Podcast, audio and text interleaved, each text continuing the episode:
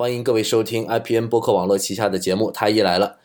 呃，今天呢，我们给大家介绍一下我们的网址是太医来了点 com。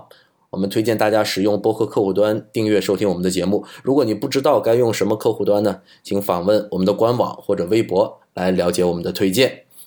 啊，我是初阳初太医。大家好，我是田吉顺田太医。大家好，我是陈玉兰陈太医。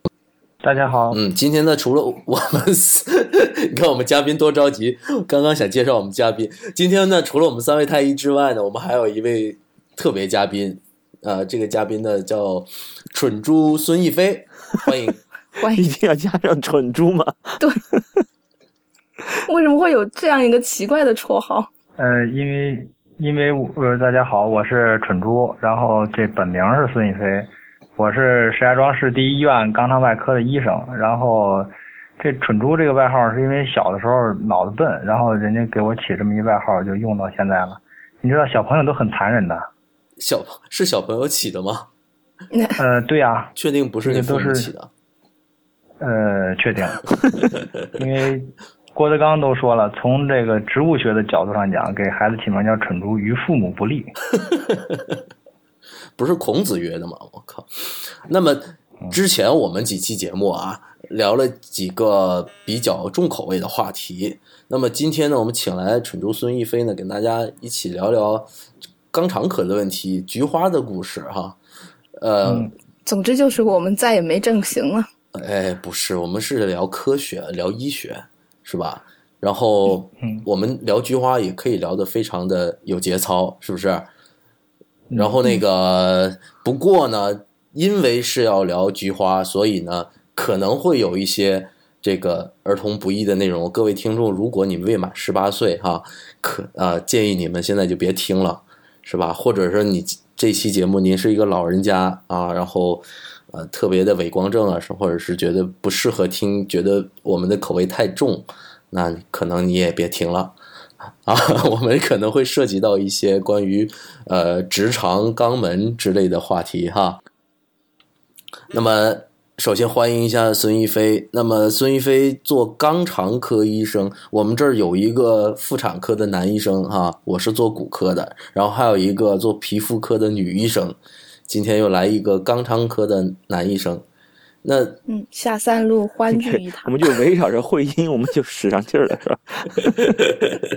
哎，春阳哥，你在这干嘛呀？对对对，我今天主要就是过来插科打诨的，我就是过来负责调侃的啊。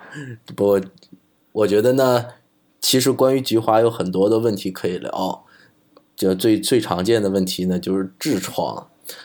前段时间呢，这个过年。很多中国老百姓跑到日本去购物，将日本的马桶盖儿啊，对这个扫购一空。那个孙一飞，你知道这个事儿吗？知道。我不知道他们为什么要去抢购那样一个马桶盖儿。那蠢猪给大家介绍一下为什么呀？因为这是就是洗屁股嘛，就是这个。拉完了以后，然后那马桶盖上可以往外呲水，然后把屁股洗干净之后自动烘干。哦，它是那种呃带洗屁股功能的马桶圈儿。对。这国产没有吗？为什么非得要跑日本买？有啊，各个国家进口到中国的，包括这个中国自己生产的都没有问题。这个其实我觉得是一个消费者的从众心理，这跟本身跟产品的质量啊、医学这这个医学方面关系并不是很大，羊群效应。那这个这个马桶圈真的有用吗？用这样一个会冲洗的马桶圈，真的会对我们身体更好一些吗？嗯，我倒不太了解它真的有什么用，但是要是考虑到安慰剂作用的话，可能是有用的。有用啊，它爽啊！我觉得应该爽吧。对，对啊，你想想，你这个有个水暖水，然后喷出来，然后把它洗干净，然后全程不用手。洗干净之后还有暖风给它烘干，那我觉得这个多舒服啊！呃，对，是在这个个人感官的体验上肯定是不错的。哎，但是问题是，它这个东西有一种传闻说哈，只要用这种马桶盖洗就不会容易得痔疮啊？没有，没有这个道理。对，但是这种传言非常流行。嗯，对呀、人家还有说吃核桃能补脑的，也非常流行。对，哎它是马桶盖，这这个理由是什么呢？没什么理由。其实他们这这个就是完全就是就是一种谣言吧，我觉得。那嗯那这谣言我觉得不够狠，你干嘛说防止痔疮，直接防止直肠癌、大肠癌？我觉得这更猛呀。防止脱肛，对，就全防了。你说的这一点，我觉得太小了，要吹就吹大的。对，咱们说它不能防痔疮，得得说出个理由。那孙玉飞，你给大家讲讲，怎么的它就不能防痔疮？痔疮它为什么跟这个冲水没关系呢？我觉得还是应该先说痔疮到底是怎么回事儿。嗯对，这个首先得说痔疮是怎么回事儿。其实要说痔疮是怎么回事儿呢，我倒觉得应该先说痔疮的治疗问题。其实啊，最早的时候，比如说在罗马古罗马时期，有一个特别著名的医生叫盖伦，嗯这个应该大家都特别熟悉了吧？嗯就是那个给还给康茂德治过病，就是决斗士里边被弄死那小皇帝。嗯这个盖伦提出的理论就是潮汐理论，然后他认为这个血液从肝脏产生，经由心脏蹦出，蹦到全身各处去，所以不断的产生，不断的往外走，然后就像那个浪花消失在沙滩上一样，在身体的这个末端就没了。所以他觉得在这个理论体系之下，放血没有问题，他把放血当成一个特别重要的治疗手段。在这种这思想之下呢，他就觉得人身上一些出血现象，比如说经常有人流鼻血，比如说月经，比如说痔疮的出血，他认为是一个人体的健康的自我调节机制。啊然后后来呢，人们就意识到老这么出也不是个事儿，是吧？他出出出就贫血了，浑身没劲儿。后来这个各个文明的古代医学里边都有治疗痔疮的方法，你比如从阿拉伯医学，包括埃及的医学里边都有拿那个烙铁就烫痔疮。真的我靠，对啊，拿烙铁然后烫痔疮，这太重口了，菊花一紧。我也一紧。对。这不会肛门狭窄吗？呃，反正疼是肯定的。然后这个中医是吧？伟大的中医在这个这么多年的研究之中，也研究出好多方法。还有二十四制图嘛，是吧？跟二十四孝图可以相提并论的那个。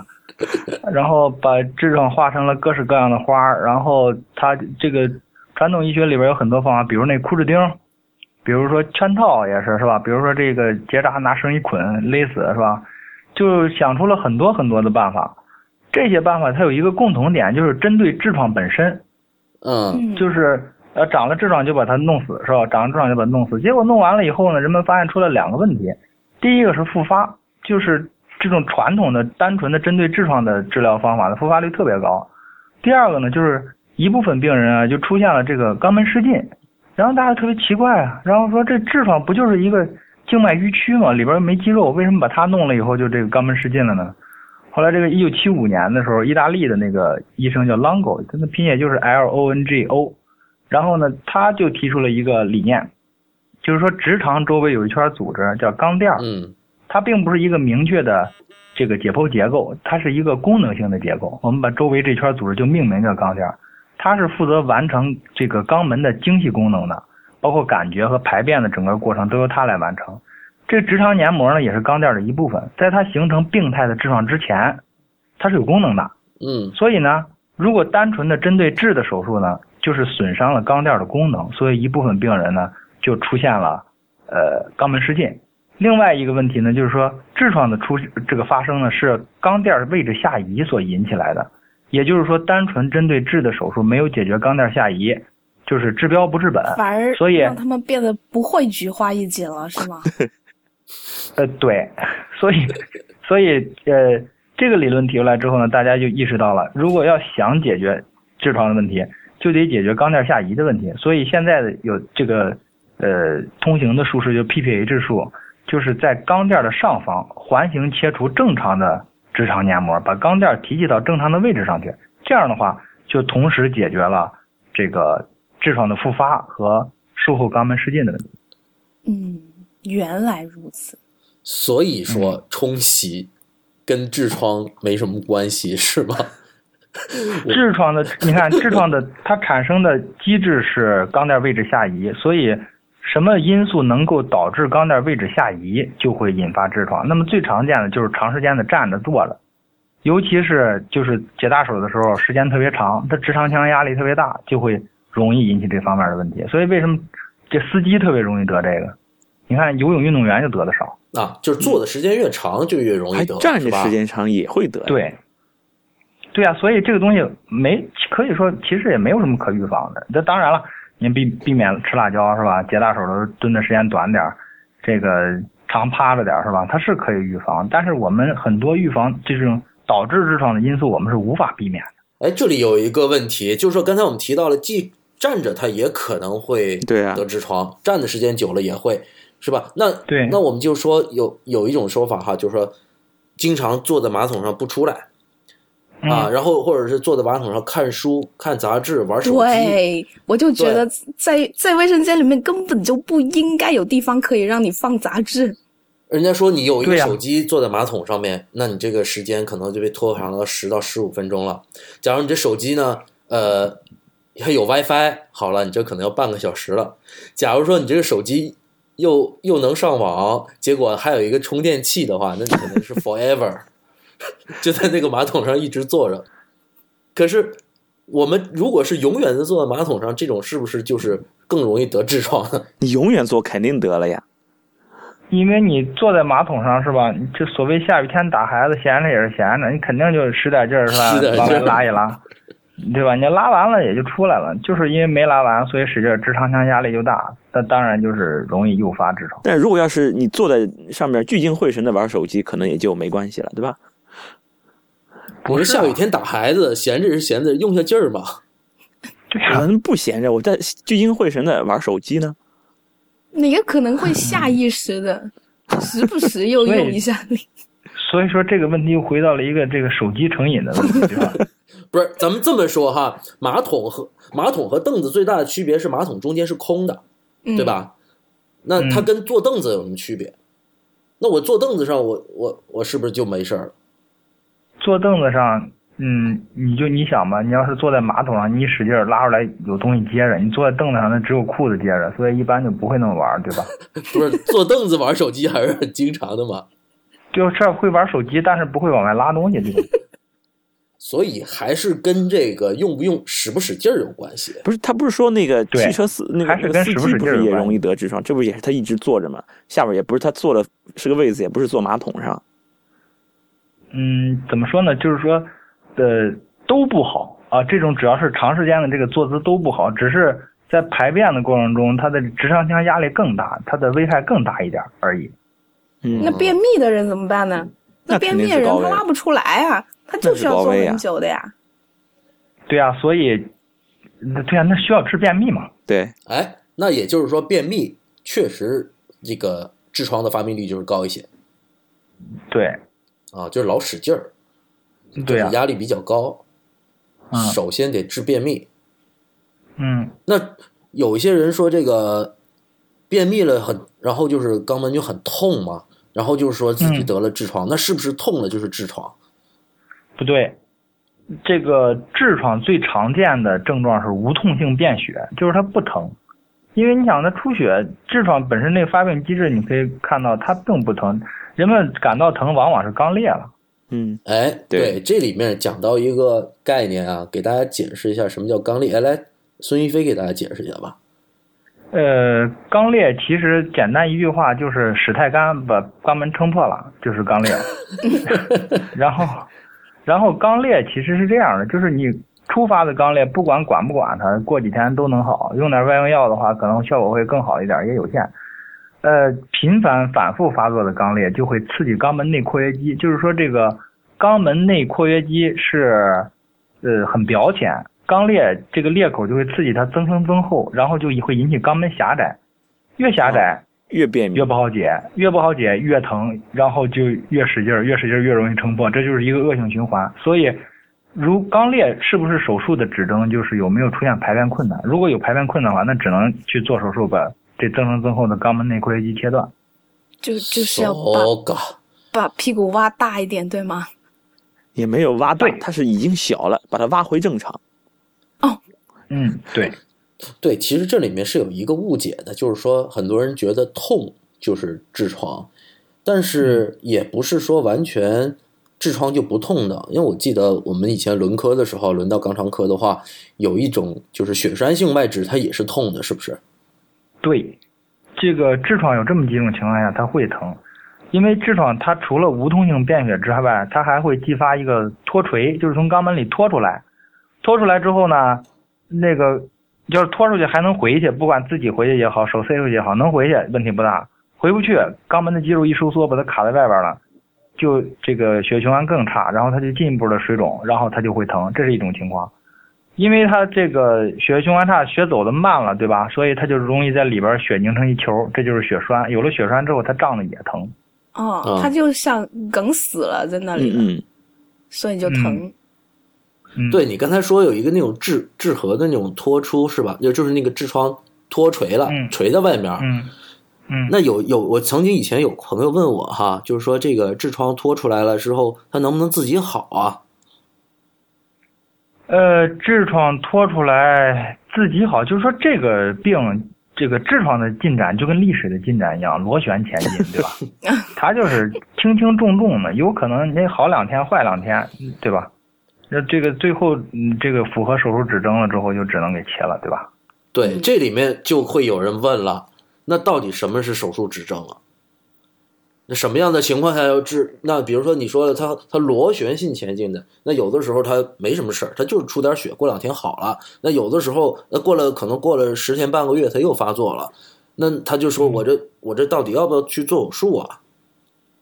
呃，痔疮的手术指征是这样，就是说呃，如果痔团就是便后痔团从肛门脱出，然后可自行还纳。就是他自己还能缩回去的这个，然后就不用手术。如果说自己回不去，需要用手把它塞回去，或者塞都塞不回去，那么这种情况就需要手术了。这是教科书上这么写的。但实际上还有一种情况，就是出血出太多了。你想，比如说一都出的贫血了，然后这种情况很常见呀，很常见。啊，这个经我们这儿就其实我们专业经常收治这样的病人，四十多岁，然后上三层楼，然后累得气喘吁吁的，吓坏了，以为这是冠心病了，一通查，然后。有的连骨穿都做了，都 都没事儿，最后这个是吧？跟大夫也也很苦恼啊，跟主管医生说的说，嗨，这也治不好，我要不我先把我这痔疮治治行吗？然后，然后到我们这儿做了一手术，然后就没事了。这种情况挺挺常见的。不是，我们前段时间刚聊过献血的话题，后来呢又聊大姨妈的话题，都说这个出血量，这个我们说献血的时候，我们可以献四百毫升啊，人都没事儿。我靠，那这个。痔疮出血都出到贫血了，那不是得没有？它长期出血呀，长期出血，就每次慢性的一点一点一点一点，就跟那个月经，你比如说你每个月月经，你你一百毫升，你长期出出上那么两三年，你也贫血了。对，它是一个长期的，它没对你你出去以后补不回来，长期处于这种这种铁铁代谢过过剩，就是说那个缺铁，就你的铁储备慢慢被被消耗掉了，那慢慢慢慢你就要缺铁性贫血了。那你可想而知，他每次排便都得出多少血？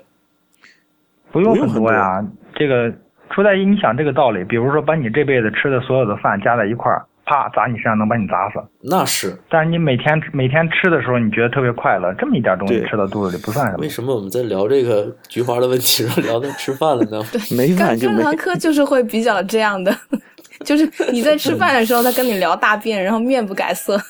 哎，我我我想问一下，就是。那如果不用那个，就还没有到手术的时候，我缓解症状有没有什么药物啊？有没有什么这种那个保守性的这种治疗呀？还是说就我就那么干忍着，就等着他等到有有手术指征了我去治疗，没手术指征我就自自己咬牙忍着吗？当然有药啦，但是我应该不方便说吧，因为我要是具体点出药名来，岂不是成了软广告？你可以说叉叉叉什么什么吗？是吧？就干什么用？这些药它它主要是用于干什么呢？就消除水肿的，它这个有口服的，然后也可以有这个经肛门纳入的，这些都可以。啊，就是因为我们产科嘛，产科这边孕妇还有产妇很多很多都有这种痔疮，尤其是分娩之后用力饼有有些就会很明显的痔疮，或者是到孕晚期还没有生的时候就有这种痔疮。那这些，对啊，所以你应该跟肛肠科医生打交道很多呀。对，产科会经常叫我们会诊。对。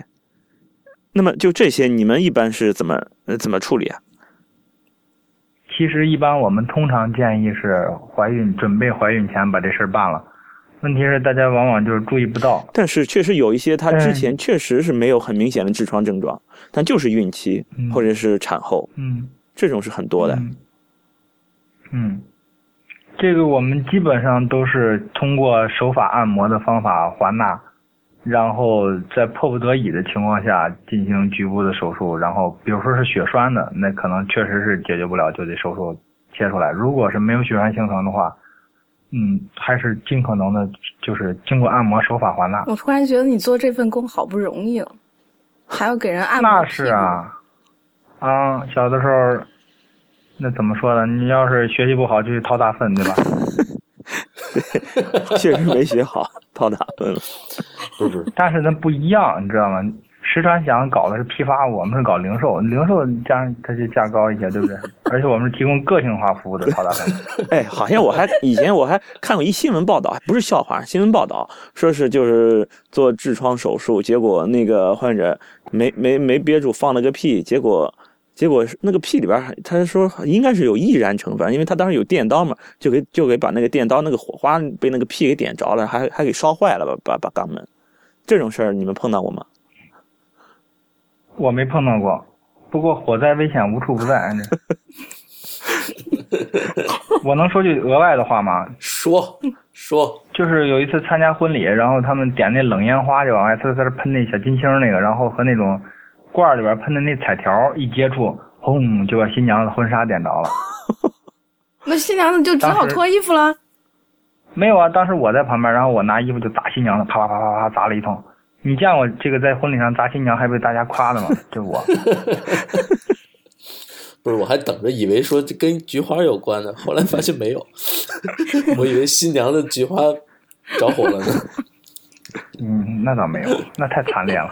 不是，还有一种说法，就是我刚才其实听你们俩讲的时候，我就想着那些孕产妇，他们这个用药不都是很很禁忌的嘛，是吧？那么，嗯，那你像这些药物对他们孕妇、产妇啊什么，是不是都尽量不要用啊？反正我们是不敢用。这年头，这个倒不光不仅仅是药的问题，对吧？嗯啊，大家懂的。啊，孩子长出来不随爸爸说，我们用药用的。所所以就是说，包括痔疮膏这些，就是在怀孕的时候，他们都不能用，不敢用。嗯，这得看是什么痔疮膏。你要上面写什么各种效作用，什么都尚不明确，这种那让我百口莫辩，对不对？嗯，你知道我那个痔疮膏，我经常拿来治会阴湿疹。哦，你还有会阴湿疹呢？没有，我经常拿来治病人的会阴湿疹。这个归我看，因为因为因为凉凉的，所以他们普遍反应就是比普通的那些化学药物外涂的要好。对，还有一种治痔疮的一个广告，那个什么什么钢泰之类的，好像还还还有一个叫就贴肚脐的是吧？那玩意儿我倒没用过。啊，真的，我一直都很不能理解，就是为什么贴肚脐能够治为什么肛门的毛病？对。要是想研究这贴肚脐能不能治痔疮，不过你刚才那么明确的点出了这个药的品牌合适不合适？能把这节掐了吗？不，我们就只说这个，没关系，没关系，好吧？啊，那我们就得从肚脐的生理功能来讨论。肚脐的生理功能是什么？是这样的，就是曾经啊，有这一帮特别闲得慌的这个医生就曾经考虑过，说肚脐有什么生理功能？这里边。除了存泥儿，是吧？还有什么作用没有？他们就尝试着把找了一群志愿者，然后把这个志愿者肚子上的汗毛都刮了，刮了以后发现这个肚脐里边啊就再也不存泥儿了。嗯，完了。所以得出结论，肚脐的功能就是存泥儿。然后，对，腹壁上的汗毛会规律的摆动，然后把肚子上的脏东西都这个运输到肚脐里，方便大家用一个手指头抠来。肚脐的唯一生理功能。我喊一下暂停，我喊一下暂停，越来越远这声音。嗯，啊，我离得远了，因为我越说越得意，然后头就越抬越高，然后嗯，大概是这样。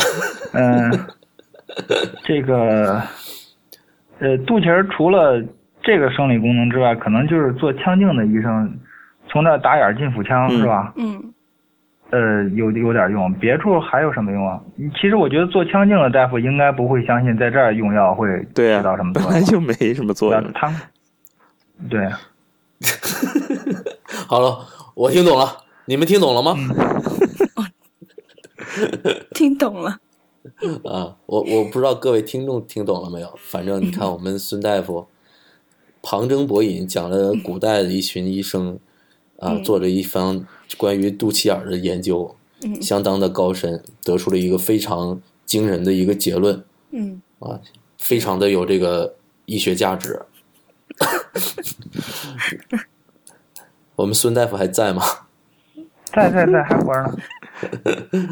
对，那。说完了这个哈，咱们就说那个，你看刚才田太医，田太医聊的很紧张的，然后，然后你看我们今天在座的有三位男医生是吧？嗯。然后其实很多人都有这种说法，十男九痔，说这这痔疮都是男人才得，有没有这种说法呀？没有啊。首先我声明我自己就是没痔疮，对，曾经刚裂过。解释就是掩饰，掩饰就是隐瞒，隐瞒就是欺骗。不，真没有。但是这这大便带血，我我也有过。哎，我总觉得这个挺常挺常见的嘛，得。对啊，很常见啊。谁保不齐吃点什么东西？不是，这跟男女有有没有关系？没有吧？没有什么明显的统计，这个在性别上有什么差异？这只是大家一个就是误区。啊，只是有这种，呃，怎么说呀？简单的这么一个认识，这个老话说的那些十个有九个不可信，对吧？那说十男九痔不靠谱，那十人九痔的，十个人里面有九个都有痔疮呢？这差不多。你关键是，呃，刚才咱们提到了，就是痔疮的这个发病机制，就是很难去预防，所以人就是上了年纪以后。或多或少都会有这方面的问题，只是严重程度不同。哦，这么说，我们很有可能其实身上有痔疮，但是我们自己不知道。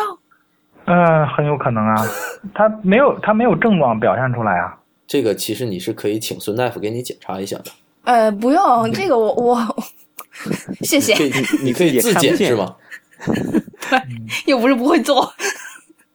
啊，这个又不用做直，又不用做直诊的，也不用伸进去的，是吧？在外面就能摸得到。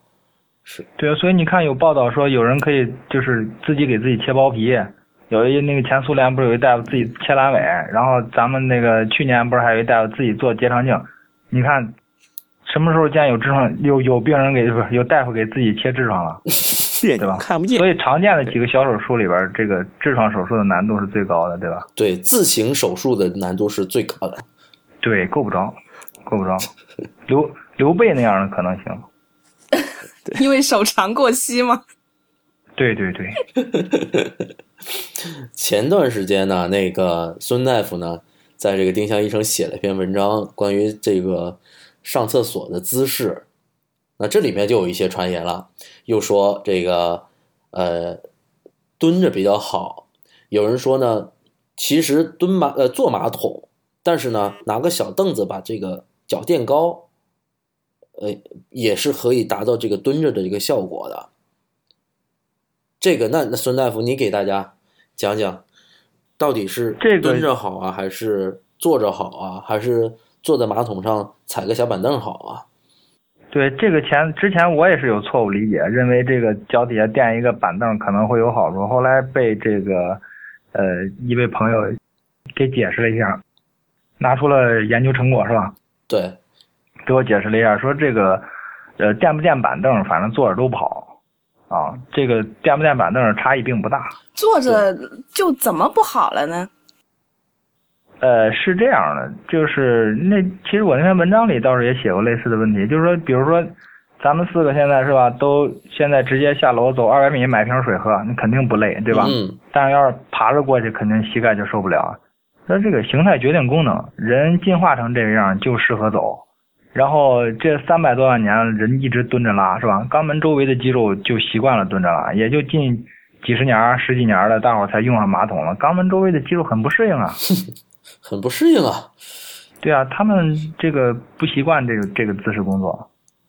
对，其其实这个文章里面有讲到一个就是肛肠角的问题啊，这不是呃不是孙大夫写的文章是吧？是另外有一篇文章讲到一个肛肠角的问题。对，那是那个肖医生写的。对，那个肛肠角的问题其实是讲的这么一个事儿，就是说，呃，我们坐着的时候，那么其实我们的髋关节是九十度的嘛，是吧？就是大腿和你的躯干，嗯，对，呈着这个角度是九十度的。那么他们就觉得啊，这个肛肠角是这样的。然后蹲下之后呢，那你这个大腿和躯干就成了一个锐角，对吧？嗯，然后呢？有些人就是就是会觉得，哎呀，那我们可以模拟这种蹲的姿势，就比如说在坐在马桶上的时候，把这个板把脚垫高，这样你的大腿和你的这个躯干不就成锐角了吗？就跟这个跟这个蹲着差不多了嘛，是吧？但实际上那篇文章里讲到的有一个，其实它是有一个图的，就是在这个 X 光透视下面去去拍。就是在几种姿势下面，去来检查一下这个肛肠角，然后后来发现呢，把这个坐在马桶上用脚用凳子把脚垫高和蹲着，它这个肛肠角还真不一样，还是这个蹲着的时候更利于排便，而那个把脚垫高的那种姿势呢，和平时。就普通的坐在马桶上呢，这肛肠肛肠角没什么太大区别。那会不会垫的不够高啊？其实问题的关键还是在于那个耻骨直肠肌对于直肠的牵拉严重到什么程度。你腿成啥样了，那耻骨直肠肌还在那拽着直肠呢，对吧？那也没用，也没用，是吧？这个有道理。对，那什么是肛肠角？要不要解释一下呀？这个解释了也没啥用，反正大家就知道，就是对，就是这多蹲着就好了，蹲着比较。蹲着比较省力，但是我确实接受不了蹲着这种姿势，我蹲一会儿腿就麻了。对啊，特别是特别是对于孕妇来讲的话，真的马桶拯救世界，好吗？你那个肚子多重啊！你如果要蹲着的话，基本上就是要差不多要死在厕所里面。所以基本上要这个说另一个问题，就是尽量的排便时间要短。啊，哎，这多短算比较好啊？尽快，三分三分钟之内，三分钟之内，对，哎，这个倒有道理。我经常比如说去到了一些公共场所，然后呢，我一进到那个厕所里，发现它是蹲厕，嗯，就没办法坐。那么回到家里啊，什么都是都是抽水马桶啊，那么我都习惯了坐。然后我一进去那种蹲厕的里面，我就挠头，我就觉得，哎呀，因为我膝关节不好，膝关节做过手术，我稍微蹲时间长一点就受不了。所以我就酝酿，我先不拉，我先酝酿一会儿，就是我想速战速决。对，所以呢，孙大夫说这个挺有道理的。蹲厕还有一个好处，因为你不是得腿麻吗？嗯。所以呢，你因为会腿麻，所以你就会速战速决，你排便的时间就会变短，所以呢，对你这个肛肠的就有好处，就不容易得痔疮。这个我倒觉得，嗯，反正这么这么说也行吧。不管什么原因吧，反正就是能拉的越快就越好，啊。我刚刚都是瞎说的。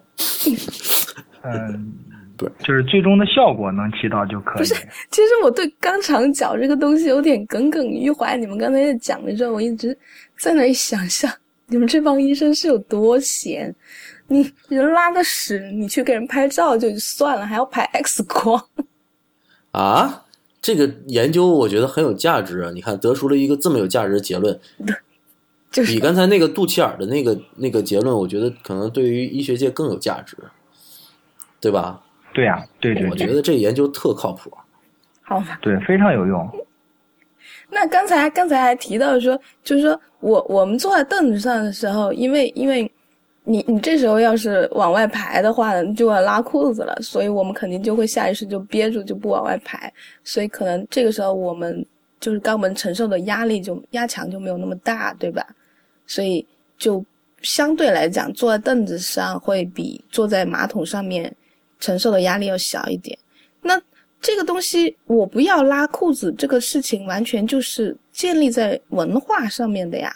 那如果说不是人类，他没有这个文化约束，他想什么时候拉就什么时候拉。比如说动物，那他还会不会得痔疮啊什么的呢？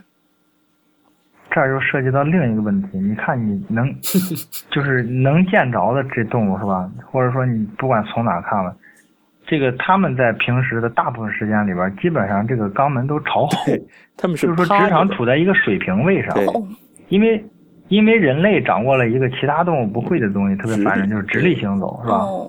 所以它这个人类在就是正常的工作行进状态下，它这个，嗯，菊花是朝下的，所以就直肠处在一个垂直位，所以直肠里边的压力就比其他动物要高，所以别的动物就不得痔疮，也就人得。所以它长期裸着屁股也不会得痔疮。嗯，对呀，因为就是说自然界里边的所有的动物里边，就只有人类人类最辛苦嘛。那是，哎，但是我发觉那个狗啊，嗯。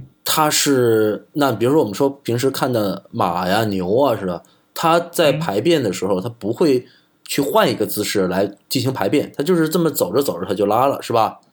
啊，我不知道各位有没有见过这个这些这些动物排便哈，但是但我我是见过，同时呢，我还见过狗排便，因为我家有养狗哈，那狗排便的时候它是要蹲着的，得特意排。这这这选那么一个姿势啊，这个姿势我也模仿不了，反正 可以脑补，大家可听众可以自行脑补。对，可能看到马啊、驴啊、牛啊这些排便的不多，但是看到狗排便的应该还是比较多的。对，那那种那狗它也是这么用力的去蹲着的，但是狗这个也就也就是排便的时候才才。摆出那么一个姿势，主要是我觉得狗非常的速战速决。对，第一是速战，对，第一是速战速决，第二是就是它大部分的生活状态下，它的这个直肠腔里的压力并不大。嗯，应该是它平常行走的时候啊什么的都不会受到地心引力先生的困扰。所以说这个就跟人类直立行走还是分不开。对，应该是直立行走的原因。嗯，对，直立行走的副产品。那这个里面还有一个，就刚才田吉顺提到的那个孕妇，孕妇就是说是她压力大，是吧？孕妇因为有那么大一肉球压着，这个影响静脉回流，所以痔疮就这个容易发生，而且容易加重。嗯，行了，咱们聊这么多痔疮了哈，咱们聊聊别的。嗯，咱们聊点更好玩的。哎呀，这么说可能不太好，就是。咱们严肃一点说哈，因为我之前看过一些新闻，嗯，就是说某些呃男性朋友，然后来到医院，然后就是说取异物，去肛肠科取异物，然后这一拍 X 光，发现这个在直肠里面呢有一个变形金刚，变形金刚，是的，真的，那有人塞乒乓球、高尔夫球，是吧？网球，嗯，对，再大的足球可能没有。对，足球行不行？对，这个太难了。对，我想问一下孙大夫，你们帮人家取过这种异物没有？第一，为什么是变形金刚呢？不应该是咕噜在一个幽暗潮湿的隧道里找魔戒吗？变形金刚有可能自己进去了。然后这种异物呢是有的，啊啊，有有你遇过什么异物啊？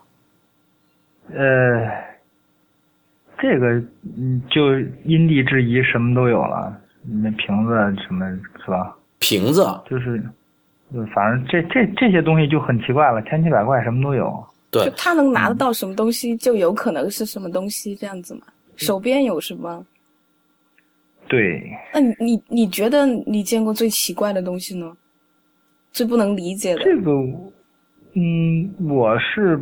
我觉得是这种情况，是我不太方便透露吧，因为那个，我觉得这个涉及到患者隐私的问题。这个，嗯，我这我能理解哈。我们其实今天想探讨的，并不是说窥探别人的隐私，其实我是想了解一个事情。这个事情呢，我之前有所耳闻，但是并不是说特别清楚。我们想探究一下，就是呃，这样的行为背后的一些动机，也就是说，嗯，这些男性哈。为什么会喜欢把异物塞到肛门里面，塞到直肠里面？那么我据我的了解呢，就是说，这个是一种呃，会会会得获得那种所谓前列腺的快感，是一种呃一种性癖好。嗯，对这个我我不知道这个孙大夫你是怎么看？是这样的，这个不同的性癖好，呃，有喜欢肛交的，是吧？有还有的喜欢就是把异物塞到尿道里边的，嗯，然后还有一些恋物癖的，呃，这种千奇百怪，我认为这是一个很个人的问题。只要是呃有这方面癖好的人，能够有足够的医学知识，保证自己不要受到伤害的话。又也不妨碍他人的话，这个没有问题啊。对，我就想，这就是其实我是想跟大家介绍一下，就是这种他这种行为，其实并不是我们平时说的变态，其实只是仅仅就是说，像我们之前曾经讨论过的这个手淫是一样的。对，这个在我看来，其实是他获得快感的一种方式。对对，并不是说呃，对，并不是说这是多见不人的见不得人的事儿，但是当然了。大多数人会觉得这是一个不那么愿意公开的事儿，哈。嗯，对。呃，我觉得这个仅仅是一个呃生活状态的问题。嗯，其实就好像，比如我们晚上回家脱衣服睡觉，这个事儿肯定也不会公开啊。对对，我我刚刚也想讲，就是你你这不是这些非常态交，你就是正常交，你也没有很想跟楼下张大妈聊一聊啊。对对对对啊，嗯，其实这个东西，呃，我想问一下哈，呃，可能我们的听众可能听不太明白，就是说，为什么从肛门塞东西可以获得前列腺快感？呃，因为这个直肠和前列腺离得非常近。嗯，你比如说像泌尿外科的大夫在采集前列腺液的时候，他也是会通过肛门指诊去按摩前列腺，然后前列腺就会从阴茎里边流出来。就是它因为很离得很近，那个里边直肠里边进什么东西的话，就是很容易去刺激到前列腺。嗯，那也就是说，呃，我们可不可以理解成，比如说同性恋的这种男男性行为，也是因为是跟这种这种。呃，通过在肛门插入异物的这种方式是获得同样的快感，也都是因为刺激了前列腺。嗯，呃，这我还真不是太清楚，应该是吧？哦，那就是说你刚才给大家讲到，就是说前列腺在离职场很近，能不能大概讲一下？因为很多人都不知道，甚至有些人哈不知道自己有没有前列腺。这个真的，我我并没有说嘲笑大家的意思，但是确实这个现象是普遍存在的哈。嗯，现在应该很少人不知道了吧？现在因为铺天广告的那个药物广告那么多，不会有女性觉得自己也有前列腺，这还也有前列腺，对，真的是有。那就是说，你给大家讲一讲这个前列腺在什么地方，在这个前后左右上对上下。前列腺这个玩意儿开始叫射护腺是吧？然后后来从日日本翻译过来以后，不知道怎么变来变去变成前列腺了。然后它呢，就是大小跟个栗子一样，它是在直肠的正前方，呃，基本上就是它包绕着整个的这个呃尿道。然后就是说这个怎么说呢？它主要是分泌前列腺液的，就是精液的主要成分都是从它来的。它就是在直肠的正前方，基本上就是从直肠指诊的时候。呃，伸进手指头就能摸到它。嗯，大概就在这个位置上。我以前如果再再描述的准确一点的话，嗯嗯，在阴茎的后方，对吧？嗯，那女同志这样描述的话，女同志就应该清楚了，她找不着，对不对？不是，陈太医，你想说你以前怎么？我以前就是实习的时候，就是练那个一指禅嘛，就。那个肛门肛门指诊，肛门指诊，然后那个时候就是最大的一个难点就是，呃，在泌尿外的时候，就是一直叫我去摸那个前列腺大了没有，有多大，然后我怎么也没有那种心得，就是它到底有多大，到底是几度肿大。哦，对你这个，你给大家讲一讲。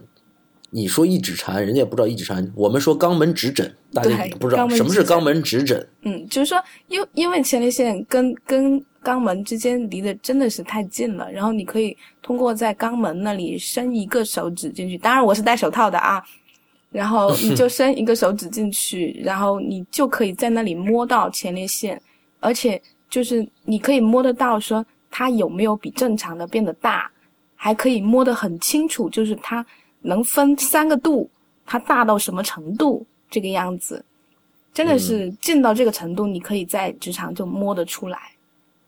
对，那我又想起来那个《笑傲江湖》里边的一位大夫是吧？杀人名医平义指，平义指，对，专门他就是一个专门治疗痔疮而出名的，是吧？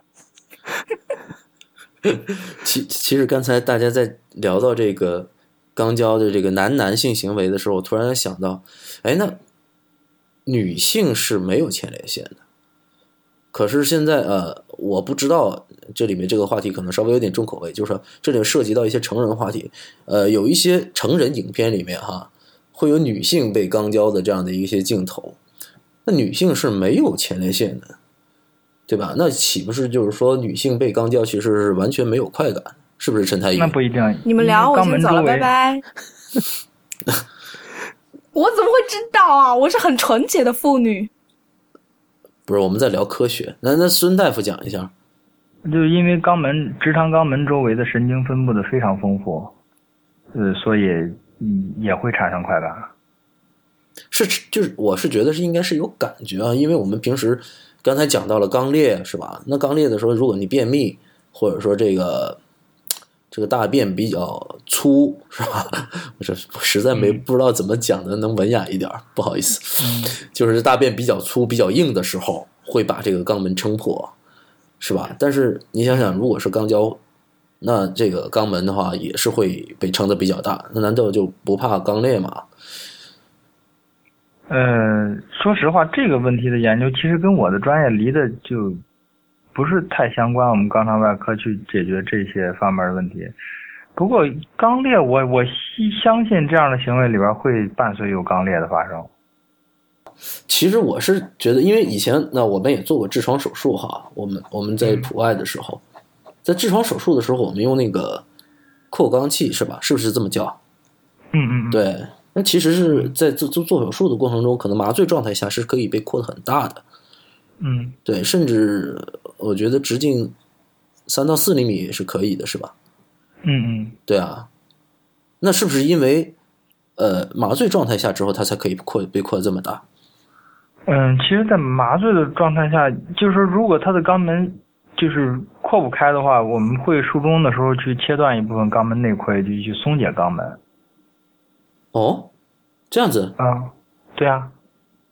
如果是愣直接往里这进行扩肛器的话，那么肛门狭窄的患者，那么就就等于给他一个钝性的、人为的给他搞成肛裂嘛。哦，岂不就是那样了吗？那再缝回去吧，到时候再缝回去吧。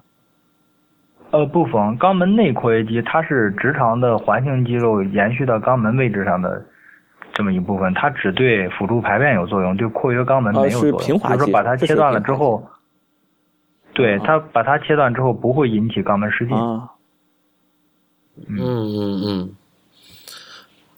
那好，那我们今天的节目就先聊到这儿。好，好，好的，好，好，谢谢各位太医。那么本期节目呢，就先到这里。呃，谢谢大家的收听，也谢谢孙大夫、蠢猪孙一飞的到来哈，给我们解释了好多关于啊肛肠科的一些事儿，比如说呃这个。便秘是不是容易得痔疮啊？那痔疮这个或者说那种马桶盖冲水会不会能够预防痔疮？然后关于上厕所的姿势到底是蹲着好啊还是坐着好啊？还有是不是人类才能得痔疮啊？以及还有这个通过这个往直肠里面啊塞入异物获得这种男性的前列腺快感这些问题哈一系列问题说起来好像挺重口味的，但是其实呢。是很多社会价值的，是吧？那么本期节目呢就先到这里，谢谢大家收听。呃，太医来了的网址呢是太医来了点 com，也欢迎大家呢在社交网络关注太医来了。我们在新浪微博呢叫太医来了，在 Twitter 和微信呢都是太医来了的全拼。同时呢，也欢迎大家收听 IPN 播客网络旗下的另外六档节目：IT 公论、未知道、内核恐慌、流行通信。High Story 以及无次元。好，本次节目到这结束了，谢谢大家收听，拜拜，拜拜，拜拜，拜拜。